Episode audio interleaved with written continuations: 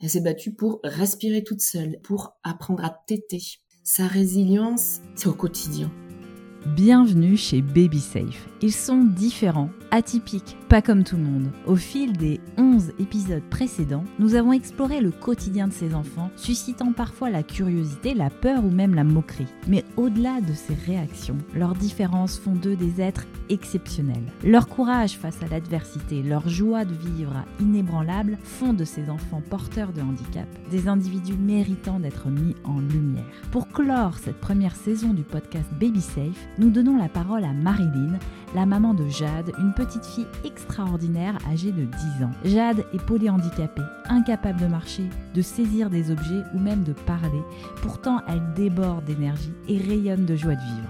Dans cet épisode, Marilyn nous dévoile l'incroyable soif d'apprendre de sa fille, sa capacité à tisser des liens avec les personnes qui l'entourent et vous encourage à avoir foi en votre intuition. Parce que, en tant que parent, vous savez détecter le potentiel caché votre enfant. Dans la seconde partie de cet épisode, nous discuterons avec Frédéric Villéga, neuropédiatre. Il nous rappellera l'importance d'un dialogue sincère entre l'enfant, ses parents et les soignants. Nous explorerons également les compétences liées à l'intelligence émotionnelle qu'il observe chaque jour chez les enfants qui l'accompagnent. Ces compétences sont une vraie richesse pour notre société et doivent nous encourager à nous ouvrir à plus d'inclusion.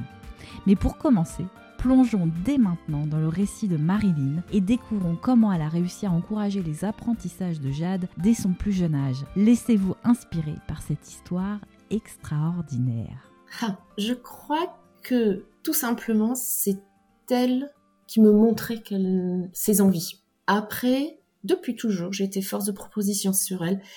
Je crois que je lui ai pas fichu la paix. C'est-à-dire que toute la journée, je la motivais, en fait mais je lui proposais tout le temps des jeux, de la lecture, de la musique, des jeux où on touchait. Voilà, c'est une stimulation depuis toujours. Et après, elle m'a montré cette envie de l'école, cette notion de d'apprendre et surtout de bien faire. Quelles intuitions aviez-vous quant aux capacités futures de Jade? Étaient-elles partagées par les professionnels qui l'accompagnent ou vous a-t-il fallu les convaincre parfois? Quand j'allais voir par exemple le kiné à l'époque, on me disait non mais c'est pas possible qu'un tienne assise. Je lui dis, bah, écoutez, je vais vous montrer.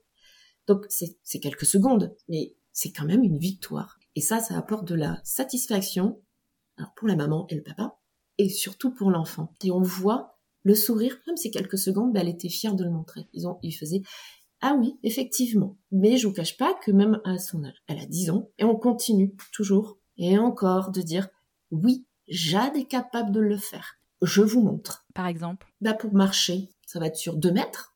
Je la tiens fortement, mais elle tient sur ses deux petits cotons-tiges et elle fait des pas. Et là, bon, alors j'ai les yeux déclinés qui s'ouvrent en disant Ah oui, quand même.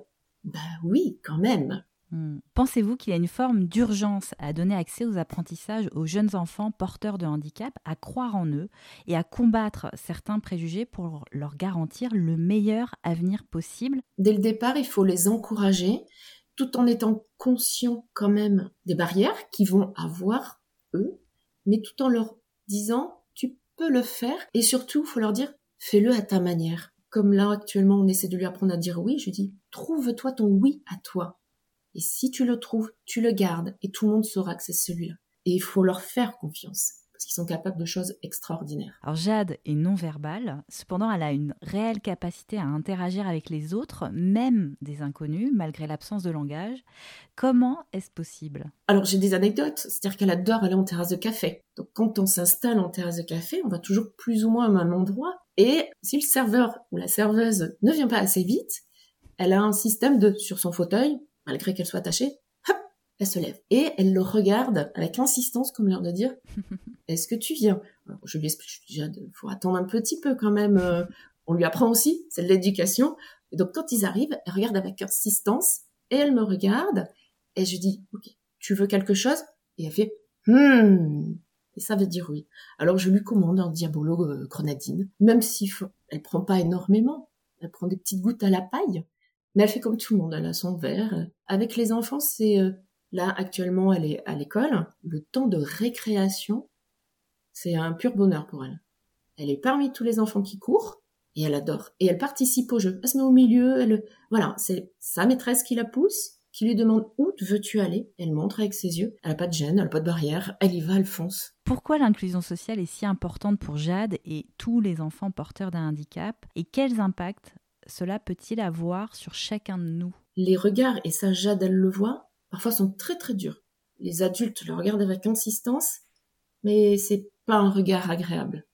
C'est pas c'est pas gentil, c'est pas quelque chose. Et elle, elle le ressent, et je sens bien après sa tristesse. Euh, donc on en parle.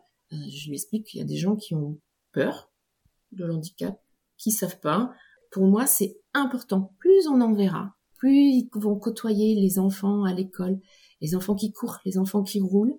Mmh. Ben après, c'est plus facile de savoir comment ben, je me, je, dans la rue, je fais quoi? Elle arrive en fauteuil, je fais quoi? Est-ce que je la laisse passer? Est-ce que je propose une monnaie? Toutes ces choses-là pour qu'on se sente que ça passe plus facilement dans le quotidien. Quel message aimeriez-vous transmettre aux parents concernés par le handicap d'un enfant et aux professionnels de santé et de l'éducation? Pour les parents, surtout ne lâchez rien. Vous savez ce que peut faire votre enfant. Vous savez exactement, parce que votre enfant vous l'a montré, vous l'a dit, bah lâchez rien vis-à-vis des professionnels, vis-à-vis de des gens qui vous entourent. Bah, il faut tout le temps s'affirmer. Ça dérange Tant pis mais on explique les choses et on lâche rien. Et vis-à-vis des professionnels, une meilleure écoute des parents, parce que les parents, c'est H24. C'est heure par heure, minute par minute, seconde par seconde. On sait, n'est pas spécialiste, mais on est vraiment très bien formé au fur et à mesure. Il y, a, des professionnels qui sont capables d'entendre, mais d'autres non. Alors après, ça fait partie de la nature humaine aussi. Hmm. Mais surtout, faut rien lâcher. Merci Marilyn pour vos précieux conseils et votre témoignage émouvant. Pour continuer à explorer le potentiel extraordinaire des enfants porteurs de handicap, rejoignons Frédéric Villéga, neuropédiatre. Dans un premier temps, il nous sensibilise à l'impact des mots et de l'attitude des professionnels de santé sur les familles. Je l'ai constaté au fil de ma carrière, effectivement, que le poids des mots euh, malheureusement enchérir la blessure d'un événement de vie, notamment une situation traumatique. Et je crois que le secret là-dedans, que l'on peut enseigner aux plus jeunes professionnels notamment, c'est une qualité euh, que m'a décrite un jour une famille euh, à mon propos. Ils m'ont dit que j'avais de la transparence. Et le secret de ce qui peut nous unir dans nos métiers, dans nos rencontres au fil de notre vie, c'est certainement ça. C'est l'authenticité de la relation qui fait que ça peut dans l'attitude de gommer le poids du mot lui-même, en fait. Vous voyez, il y, a, une sorte de communal finalement entre le, soignant et euh, les familles qui ont, besoin d'aide à un moment précis, qui va au-delà des mots. Donc, je pense que quand il y a trop de poids sur un mot, c'est justement qu'il n'y a pas autour de ce mot une transparence du soignant ou une, authenticité que les familles peuvent ressentir au-delà du mot lui-même. Hmm. Il est souvent dit qu'il faut donner beaucoup d'attention à ces enfants extraordinaires. Diriez-vous que la relation avec eux est à sens unique ou y a-t-il une réciprocité? Que vous ont-ils appris? Alors, je vous fais une réponse personnelle. Hein. Finalement, moi qui ai vu beaucoup d'enfants dans, mon, dans un moment de ma vie où je suis peut-être un peu au milieu de carrière, et, euh, je répondrai spontanément que c'est tout l'inverse. Hein. On apprend beaucoup plus d'un enfant en situation euh, de handicap euh, ou face à la maladie tout simplement parce que le lien qui nous unit tous sur cette terre, je crois que c'est la capacité d'exister un peu dans les yeux des autres. Et euh, elle est décuplée hein, face à une, personne en situation de difficulté ou d'aide. C'est-à-dire que même si matériellement on a le sentiment d'être euh, porteur de quelque chose pour quelqu'un qui est dans le besoin, c'est tout l'inverse puisqu'on apprend de ce, on apprend de ce que l'on aide au fil de la vie. Et donc je dis toujours euh, de manière un peu provocatrice que je fais mon métier comme un autre et que en tant que pédiatre, je ne suis pas euh, particulièrement un amoureux des enfants ou quelqu'un qui est dans l'émotionnel en permanence. Je fais mon métier de matière très, très professionnelle. Et pour autant, j'ai compris au fil du temps à quel point j'ai appris euh, de toutes les personnes que j'ai pu aider au, fil de la vie. Et c'est les parents qui m'ont appris ça aussi. Hein. quand on est parent, si on veut faire une rédaction sur un papier blanc, on va d'emblée écrire qu'on veut un enfant qui sera premier de la classe avec un métier extraordinaire. Et puis, 20 ans plus tard, quand on est parent, euh, euh, d'un enfant qui a été euh, blessé dans sa vie et qui n'a pas eu le chemin qu'on aurait voulu lui tracer sur une feuille blanche, les parents nous disent toujours qu'ils n'auraient jamais pu avoir de plus bel enfant qu'ils n'ont eu parce qu'il leur a apporté tant dans la, vie malgré sa, nécessité et son besoin d'aide. Alors bah justement, vous me faites une belle transition. En observant leurs parents, avez-vous pris conscience de certaines choses qui ont influencé votre approche en tant que neuropédiatre? Ont-ils impacté votre pratique professionnelle? Oui, bien sûr. C'est euh, tout jeune qu'on réalise avec la vocation de pédiatre qu'on aura toujours un, soin, une relation triangulaire. Hein, c'est euh, chacun son rôle de parent, médecin et, et, enfant. Mais dans tous les cas, on apprend les uns les autres pour progresser. Alors, euh, je dirais même que, vous savez, quand on est jeune pédiatre, on est plongé dans un monde où on doit aider des parents qui sont finalement plus expérimentés, que nous sur le monde de l'enfance. Et pour autant, on réalise que notre rôle un peu de neutralité et de, de sachant, entre guillemets, de celui qui va porter conseil, est, euh, indispensable, mais la clé des réponses des parents, elle est chez les parents. Je, veux dire par là que quand les parents me demandent quelle est euh, euh la meilleure composition du repas ou quelle est la meilleure solution pour euh, se lever le matin face au handicap, des choses comme ça, je comprends que la réponse est dans la question même. Mais c'est le symbole d'être un aidant, euh, pour ma part, qui fait que les parents se sentent aidés. Et donc effectivement, j'ai appris finalement à la prise en charge du handicap, j'ai appris la prise en charge de la néonatologie tout jeune grâce aux parents c'est les parents qui nous apprennent mm. notre métier de soignant au fil du temps, parce que c'est un soin particulier, le soin de l'enfant. Et, euh, pour autant, notre euh, métier est symbolique. Un petit peu comme un psychologue qui, finalement, dans une relation un peu d'inspiration analytique, euh, a le sentiment des fois de ne pas faire grand-chose avec des simples jeux de rôle. Mais la situation un peu de neutralité de l'aidant psychologue, comme la neutralité de, du, médecin coordonnateur de soins et, possesseur symbolique du savoir, est indispensable. Mm. C'est le fait d'être là qui est un symbole qui aide les familles à aller de l'avant. Peut-être encore une fois pour ne pas être seuls, de la même manière, ils ont besoin d'être aidés de leur famille, de leurs amis. Ils ont besoin d'être aidés aussi de soignants qui sont transparents.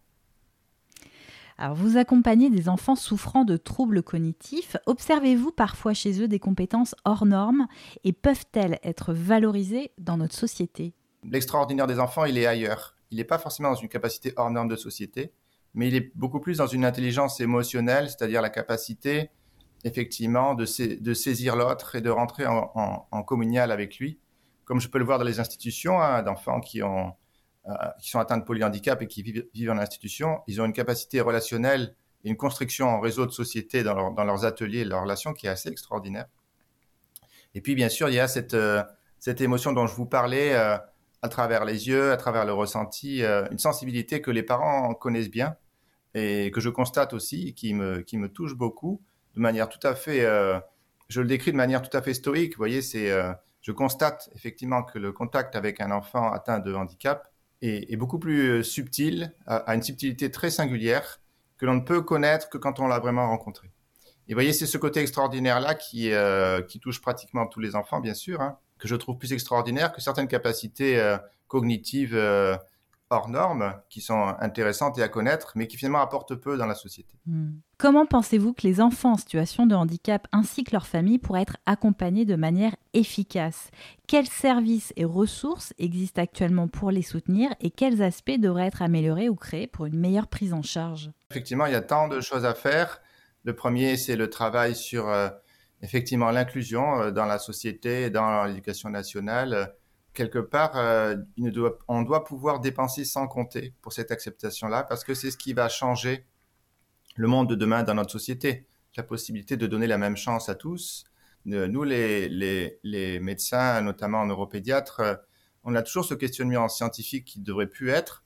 C'est est-ce que quand on est atteint d'une affection chronique ou d'un handicap, on a un trouble des apprentissages et un trouble cognitif qui est lié au défaut d'accès à l'éducation nationale? Ou est-ce que c'est lié à la blessure euh, cérébrale? Cette question ne devrait pas exister. Ça montre bien qu'il y a une injustice et qu'on est nous-mêmes conscients, malgré tous les soins qu'on peut coordonner, que les enfants n'ont tout simplement pas suffisamment accès aux réseaux sociaux, à l'éducation nationale, à une construction de société dans la mixité, dans l'échange, dans la rencontre. Ces, centres pour handicapés dont je vous parlais, ils sont extraordinaires par le dévouement des soignants et par la relation des enfants entre eux. Mais quelque part, c'est aussi euh, parfois des enfants qui sont trop isolés. Cette, euh, possibilité de soins dans le handicap et euh, les ateliers, les apprentissages devraient se faire à ciel ouvert dans une société où on, se mélange euh, tous, tous ensemble. Et donc, ça veut dire euh, qu'il faut vraiment mettre les moyens, les moyens concrets pour avoir d'élèves personnes, pour avoir la possibilité d'avoir des, des tierces personnes pour aider et une inclusion maximaliste du handicap dans la société. On doit pouvoir aussi bénéficier d'aides tout simplement financières pour les familles pour voyager, pour aller au cinéma, pour aller, avoir le droit d'aller manger chez des amis, se promener au parc sans, les mauvais regards. Il y a tant de choses à faire que la première étape, elle est euh, concrète de la part du gouvernement, elle est financière pour les familles. Et euh, on voit bien que l'argent alloué au handicap, hein, il ne faut pas être euh, ingrat ou injuste. Hein. on bénéficie d'une belle société avec beaucoup de bienveillance des acteurs politiques. Hein. Mais l'enjeu d'une cinquantaine de milliards mis annuellement pour le handicap pourrait être majoré d'un bon tiers pour aider les, aidants et les familles aidantes qui souffrent d'une injustice de, défaut d'une structure de société qui permette l'inclusion maximale.